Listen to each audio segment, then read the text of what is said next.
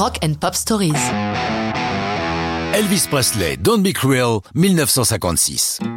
Il est rare que nous remontions aussi loin dans le temps, mais comment parler du rock sans évoquer au moins une fois Presley? Ce que nous n'avons encore jamais fait dans ces chroniques.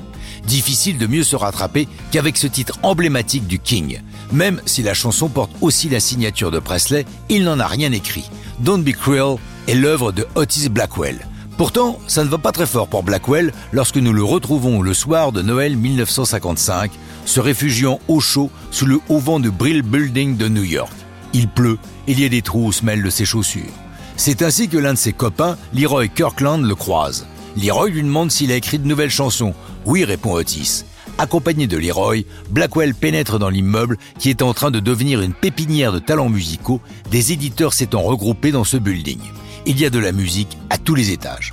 En une semaine, Otis réussit à placer 6 chansons, vendues 25 dollars chacune. Même si c'est le dollar des années 50, ça ne fait pas lourd, mais ça le dépanne. Les éditeurs, se rendant compte de son talent, l'embauchent à plein temps pour écrire des hits à la chaîne. C'est peu de temps après qu'on lui signale que ce type de Memphis dont on parle beaucoup, un certain Elvis Presley, souhaite chanter l'une de ses chansons, Don't Be Cruel. Seul problème, le type est gourmand et bien qu'il n'ait écrit ni une note ni un mot de la chanson, il veut la moitié des droits d'auteur. La première réaction de Blackwell est de refuser. Mais tous ses amis lui conseillent d'accepter. Après tout, la moitié de quelque chose, c'est mieux que rien. Et puis ajoute-t-il, ce type à la cote actuellement, il va peut-être en faire et alors là, tu toucheras le jackpot. Contrarié, mais convaincu, Otis Blackwell accepte.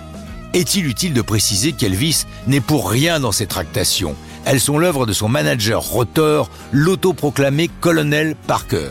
Pour ceux qui l'ignorent, Parker n'a jamais été colonel, mais son premier métier était d'être monsieur loyal dans un cirque, vêtu d'un uniforme rouge chamarré, d'où son surnom de colonel. Otis Blackwell a eu raison d'accepter le deal. Don't Be Cruel est couplé sur un single avec Hound Dog. Le disque sort le 13 juillet 56 il n'y a pas de face A ou B. Les deux chansons sont défendues et jouées par toutes les radios du pays.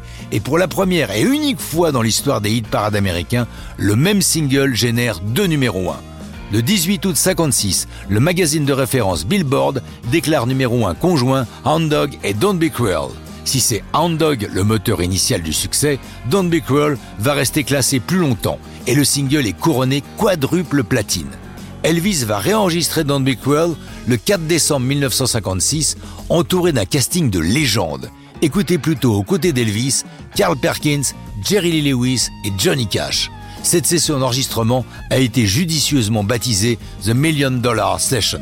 Quant à Otis Blackwell, il va multiplier les hits pour Elvis, mais aussi pour Peggy Lee, pour qui il écrit le classique Fever, sans oublier le Great Balls of Fire pour Jerry Lee Lewis. Mais ça, c'est une autre histoire de rock'n'roll.